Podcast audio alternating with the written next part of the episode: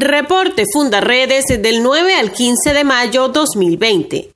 Fundaredes presentó esta semana su boletín número 20 titulado Migrantes venezolanos vulnerables ante ofertas de trabajo engañosas en la frontera colombo-venezolana, en el que analiza con base en investigaciones y testimonios de víctimas la situación generada por las agrupaciones ilegales que reclutan migrantes con ofertas engañosas para sumarlos a actividades delictivas, en muchos casos en condiciones de explotación y amenazas contra su vida e integridad física o la de sus familiares La alta comisionada de las Naciones Unidas para los Derechos Humanos, Michelle Bachelet, señaló que la implantación de medidas de excepción o emergencia para proteger a la población de la pandemia del coronavirus no deben ser usadas por los gobiernos como excusa para violar los derechos humanos de las personas y aseguró que el COVID-19 está creando amenazas masivas a los derechos humanos.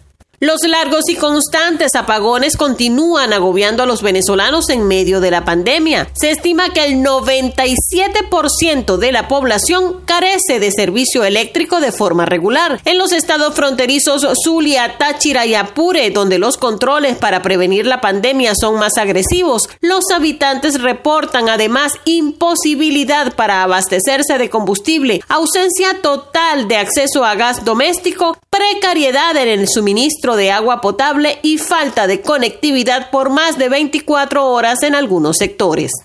Fundaredes desarrolló esta semana la campaña Actívate y denuncia a través de Twitter e Instagram para incentivar a los ciudadanos a registrar fallas de servicios públicos y así poder documentar las vulneraciones de derechos humanos que viven a diario los venezolanos. En Táchira, los grupos armados irregulares siguen generando zozobra en la zona limítrofe entre Venezuela y Colombia, a pesar del toque de queda en los municipios fronterizos, situaciones de enfrentamientos armados y otros delitos ante el silencio o negación y la inacción del Estado venezolano, por lo que continúa la proliferación de estas organizaciones y la incorporación de personas a este tipo de actividades ilícitas. Esto ha sido confirmado con la aparición de una nueva organización criminal denominada Compañía Venezolana, que ya opera abiertamente en la zona.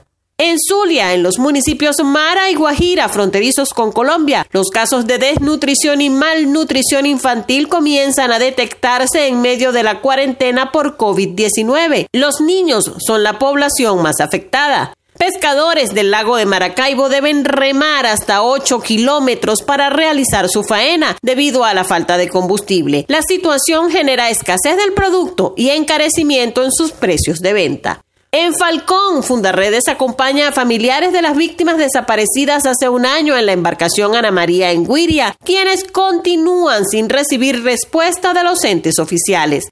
La sobreviviente de otro de los naufragios sufridos en esta zona azotada por redes de tráfico humano fue secuestrada en su casa un año después para ser vendida como prostituta. Mamá, estoy en Trinidad, me vendieron por 300 dólares, fue el último mensaje de la adolescente a su madre. En Bolívar, un folclorista fue asesinado a la entrada de una mina de su propiedad en el Callao por las mafias que controlan la extracción del oro en la zona tras recibir amenazas contra su vida. Comparte, ayudemos a vencer la censura en Venezuela. Consulta esta y otras informaciones en nuestro portal www.fundaredes.org.